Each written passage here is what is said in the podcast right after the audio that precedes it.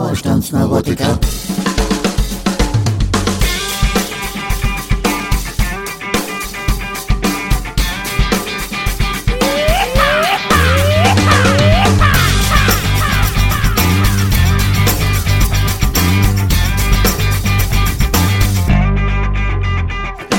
Herzlich willkommen beim Wohlstandsneurotiker, dem Podcast der Neulandrebellen.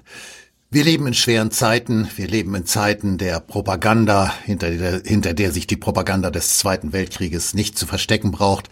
Vielleicht ist es sogar umgekehrt. Vielleicht muss sich sogar eher unsere Propaganda nicht hinter der des Zweiten Weltkriegs verstecken. Aber lassen wir das. Es sind harte Zeiten und weil wir so harte Zeiten haben, habe ich mir gedacht, ich mache mal ein bisschen was Lustiges heute. Ich habe nämlich diesen Experten da entdeckt. Nein, nicht den anderen, den.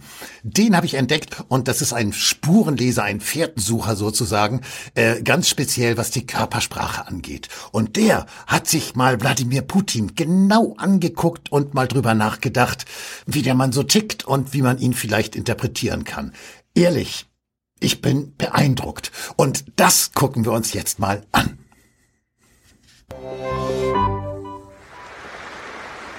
Ein paar Unterschriften, ein gemeinsamer Handschlag und ein zufriedenes Lächeln.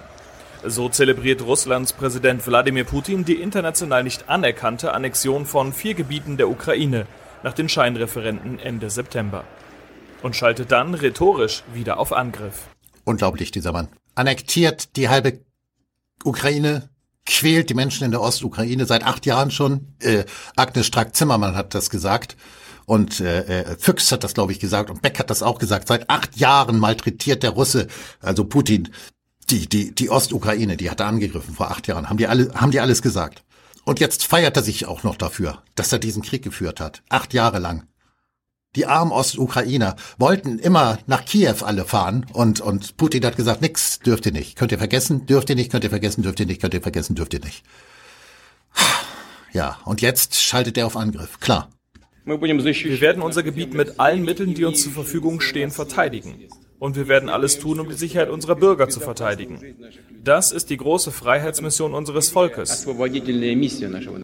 Was heißt hier unser Gebiet? Was heißt hier unsere Bürger? Das sind immer noch Ukrainer, Ostukrainer, die alle schon seit acht Jahren nach Kiew radeln wollen. Und du hast sie nicht gelassen. Also erzähl mir nichts. Lump. Doch wie ernst meint Putin seine Drohungen? T-Online hat mit dem Experten für Körpersprache Tilman Billing gesprochen. Ja, und das wird jetzt auch wirklich Zeit. Denn äh, ich werde überhaupt nicht schlau aus dem Typen. Ich verstehe überhaupt nicht, was der sagt, was der will, was der nicht will. Irgendwie, es ist alles so kompliziert.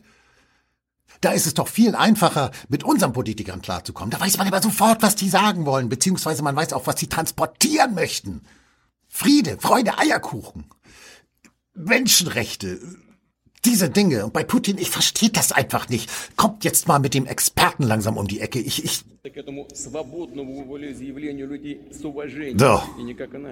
Jetzt aber. Also insgesamt ist wichtig zu wissen, dass er kein charismatischer Typ ist. Also er ist nicht sehr extrovertiert. Er zeigt auch wenig von sich in der Körpersprache, auch in der Mimik. Er ist sehr starr. Er versucht alles zu kontrollieren. Er ist KGB-Mann.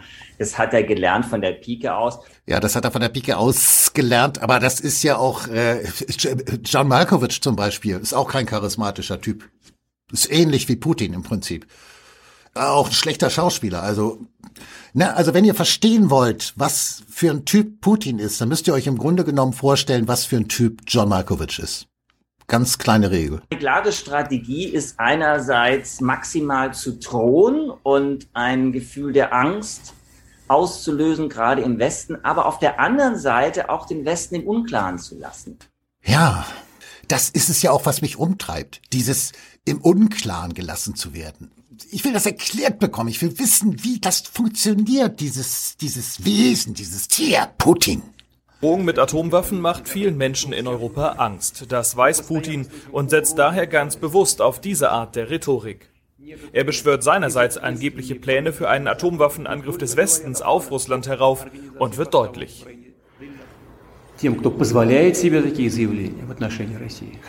Ich möchte alle, die über so etwas sprechen, daran erinnern, dass auch unser Land eine Vielzahl von Waffen mit großer Zerstörungskraft besitzt, in einigen Bereichen sogar modernere als die der NATO-Länder. Und wenn unsere territoriale Unversehrtheit bedroht ist, werden wir ohne jeden Zweifel alle Mittel einsetzen, die uns zur Verfügung stehen, um Russland und unser Volk zu beschützen. Also, das ist schon wieder so ein Ding. Das geht ja gar nicht. Wir machen doch gar nichts. Der Westen macht doch im Prinzip gar nichts.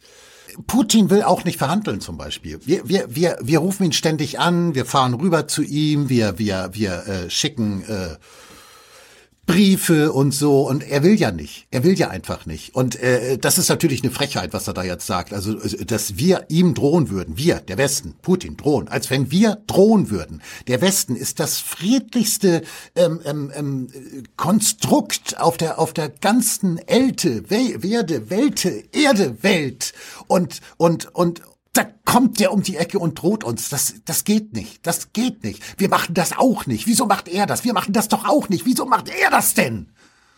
Nee, also, ich bin, ich, ich koch, ne? Ehrlich. Jetzt erklär mir mal hier, Bellingcat. Sag mal, sag mal was.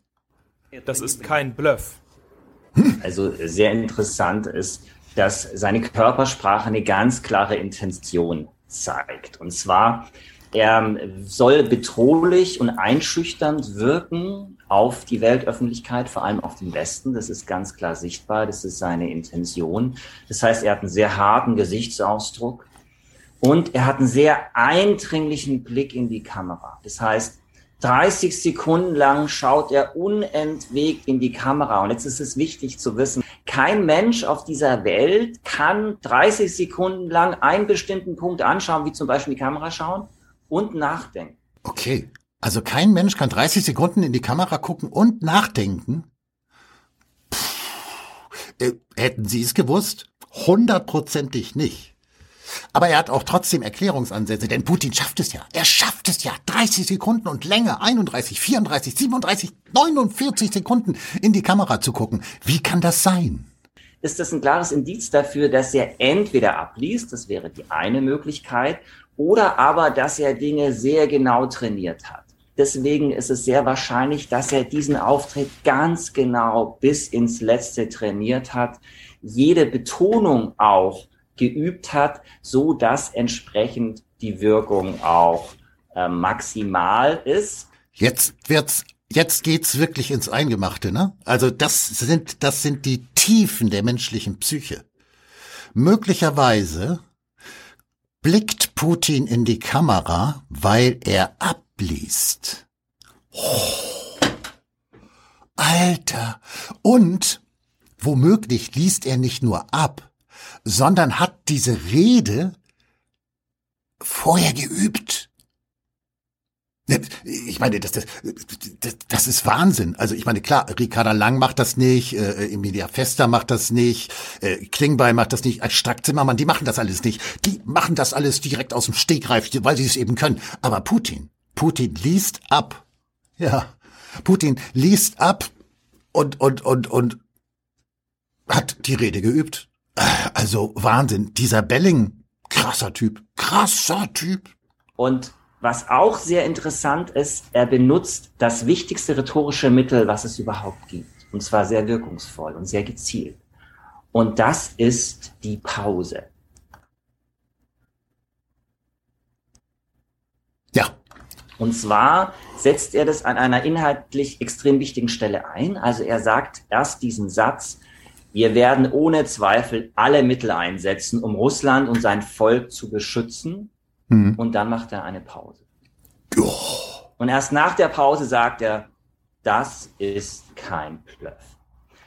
Jetzt könnte man annehmen, dass das eine verdammt pfiffige Aktion von Putin war, um wirklich maximale Angst zu erzeugen, um Panik in unsere Klamotten schlüpfen zu lassen. Aber er hat einen kleinen Fehler gemacht. Und den hat Herr Bellingcat gefunden, analysiert und letztlich bewertet. Und das ist ein ganz wichtiger Punkt. Und das ist letztlich auch kriegsentscheidend. Ich möchte nicht sagen kriegsentscheidend. Ich möchte nicht sagen kriegsentscheidend, aber es ist auf jeden Fall, äh, sagen wir mal, äh, nicht kriegsentscheidend, aber äh, zumindest kann man Schlachten dadurch gewinnen. Noch nicht den ganzen Krieg, aber Schlachten immerhin. Und jetzt pass auf, was er jetzt, jetzt, Putin hat einen Fehler gemacht. Das heißt, da ist er rhetorisch beraten worden und es ist ganz gezielt trainiert worden damit Boah. diese Wirkung auch in der Weltöffentlichkeit entsprechend entfaltet werden kann. Eine Sache weiß Putin offensichtlich nicht und seine Berater auch nicht. Das ist aber kein Wunder, weil diese Sache, die Herr Bellingcat jetzt gleich anspricht, weiß weder Putin noch wissen, dass seine Berater äh, äh, noch irgendein Russe. Russen wissen von dem, äh, diesem, diesem, ich möchte sagen, westlichen Geheimnis, äh, wissen die Russen, also weiß der Russe an sich nichts, weil er es einfach nicht kennt. Er kennt es einfach nicht. Und das, das kommt jetzt. War, das ist die problematische Wirkung von Negation. Weil, was wichtig zu wissen ist, über 50 Prozent der Menschen hören das Wort nicht nicht. Das heißt, das Gegenteil kommt im Gehirn tatsächlich an. Was hören Sie? Was hören Sie? Was hören Sie? Nicht. Nicht, nicht. Ah, Sie hören das Wort nicht, nicht. Ja, ja, ich weiß, ich weiß. Kenne ich, habe ich schon mal, habe ich schon mal drüber gelesen. Der Belling, du, meine Güte. Selbst die, die das Wort nicht oder kein hören, da kommt trotzdem, das ist kein Bluff, Bluff, Bluff, Bluff. Also dieses Wort Bluff ähm, wird in der Wirkung verstärkt und das ist für seine Verhältnisse jetzt eher negativ, weil er will ja sagen, das ist kein Bluff und er will ja nicht, ähm, dass sich das verankert in den westlichen Gehirn, das ist ein Bluff. Also Putin, na, Jetzt mal ehrlich. Und äh, wir probieren das jetzt einfach mal. Also, ähm, äh, Putin hat jetzt also gesagt, das ist kein Bluff und bei uns ist angekommen, Bluff, Bluff, Bluff, Bluff, Bluff, Bluff, Bluff, Bluff, Bluff, Bluff, Bluff, Bluff, Bluff. Das ist bei uns angekommen. Das heißt, wir glauben im Prinzip, das ist ein Bluff. Er hat zwar gesagt, es sei kein Bluff, aber wir denken, es sei ein Bluff. Okay, ähm, äh, ihr kennt das bestimmt. Das ist ja der Klassiker des Beispiels. Wenn ich jetzt sage, denkt mal nicht an den Eiffelturm, dann denkt ihr ja nicht nicht an den Eiffelturm, sondern ihr denkt an den Eiffelturm. Eiffelturm, Eiffelturm, Eiffelturm, Eiffelturm, Eiffelturm. Also ihr denkt nicht, dass es kein Eiffelturm gibt oder, oder dass ihr nicht dran denkt, sondern ihr denkt an den Eiffelturm. Und wenn Putin jetzt sagt, es ist kein Bluff, dann denkt ihr natürlich nicht, das ist kein Bluff oder das ist ein Bluff, sondern ihr denkt kein. Denkt ihr nicht mit, weil äh, ihr das äh, einfach nicht könnt. Ihr seid boing, kriegt ihr nicht gebacken. Also dementsprechend denkt ihr, oh, ho, das ist ein Bluff. Obwohl er gesagt hat, das ist kein Bluff, denkt ihr, das ist ein Bluff. Und jetzt wird's richtig krass. Also davon weiß der Belling jetzt nichts. Aber ich könnte mir sogar vorstellen, dass Putin das ganz bewusst so gemacht hat, dass er gesagt hat, das ist nicht, also das ist kein Bluff, um zu suggerieren, dass es äh, tatsächlich keiner ist. Wir aber denken, es sei einer, weil er ja gesagt hat, kein. Und wir das kein nicht, nicht kriegen wir nicht hin. Und äh, ich bin mir wirklich nicht sicher, ob Putin da wirklich einen Fehler gemacht hat oder ob es nicht sowas von subtil und perfide ist, was er mit diesem Satz, das ist kein Bluff, erreichen wollte, äh, dass im Grunde genommen die, die, die, der komplette Wertekanon überhaupt gar nicht mehr weiter singen kannte. Die, die Wertegemeinschaft zerbricht, zerbröselt wie, wie, wie, äh, ich weiß nicht, Trockeneis im Mixer oder was. Schlechtes Beispiel. Aber also das ist noch nicht ausdiskutiert mit dem Bluff oder kein Bluff oder so. Da sollten wir noch mal vielleicht in einem anderen Video einfach noch mal ein bisschen tiefer einsteigen in das Thema. Bluff oder kein Bluff. Es ist die Ungewissheit, wozu Wladimir Putin in der Lage ist, die Angst macht. Denn hinter der starren Fassade spielen sich durchaus Emotionen ab. Nein. Gekräuselte Stirn. Wenn man wütend ist, dann kräuselt man auch die Stirn. Jetzt gibt äh, deine Stirn ist nicht gekreuzt, aber gut, bist ja auch nicht wütend. Hast nur versucht zu, zu tun.